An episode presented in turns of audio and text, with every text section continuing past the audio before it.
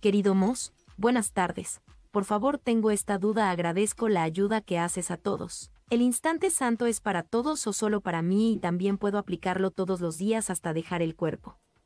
Buena pregunta, querida Elvita. ¿El instante santo es para todos? Claro, para todo aquel que lo invoque. El instante santo es el momento de tu liberación. Mira, por ejemplo, vayamos a la lección número 365, que es la última que aparece en la lista de ejercicios. Aquí viene la práctica del instante santo y fíjate lo que te dice, a ti que lo practicas. Ah, el instante santo se practica, este sí, se practica. Te entrego este instante santo, sé tú quien dirige, pues quiero simplemente seguirte, seguro de que tu dirección me brindará la paz. Si necesito una palabra de aliento, el Espíritu Santo me la da. Si necesito un pensamiento, el Espíritu Santo me lo da.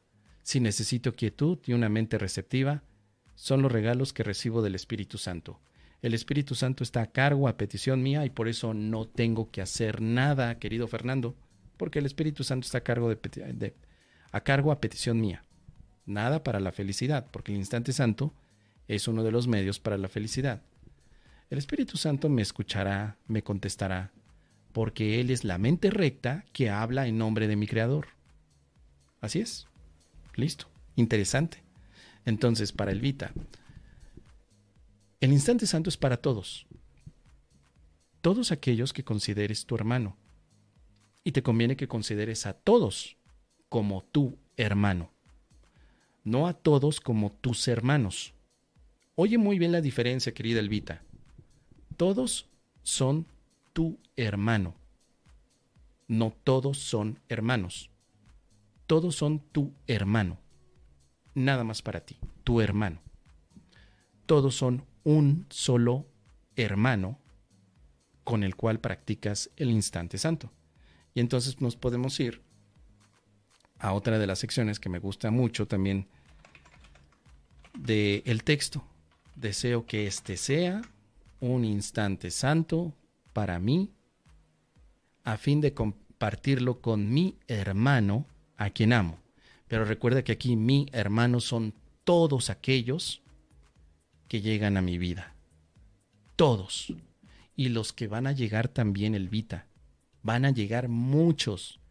No importe que uno se llame Herculano, Herculanito, Austreberto, Heriberto, Roberto, los trillizos, Próculo, Tiburcia, Patroclo, o que se llame tal vez mm, Lucrecia, o tal vez hasta Solferina. Tu hermano son todos. Tu hermano. Y esta es la práctica del instante para todos en uno. Así que, como dice aquí, es imposible que se me pueda conceder a mí sin él, sin mi hermano, o a mi hermano sin mí pero nos es totalmente posible compartirlo ahora.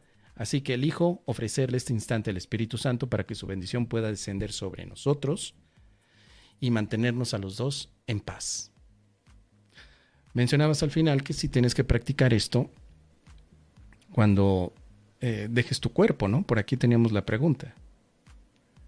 Elvita, aquí está. ¿Hasta dejar el cuerpo? Claro, pero practícalo siempre que quieras liberarte del miedo. No lo practiques para liberarte del cuerpo. Practícalo para liberarte del miedo, que es diferente. Mi sugerencia siempre es esa, querida Elvita.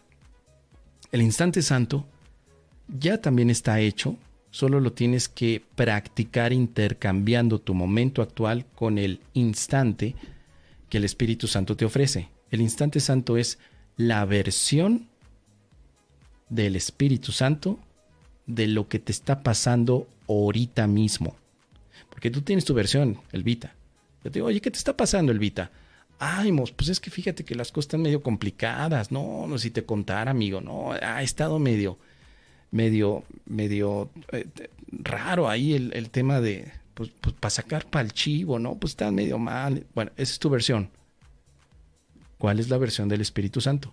Ah, la versión del Espíritu Santo de lo que estás pasando en este momento se llama instante santo. Así, instante santo. ¿Qué te parece, querida Albita? Déjame tus comentarios.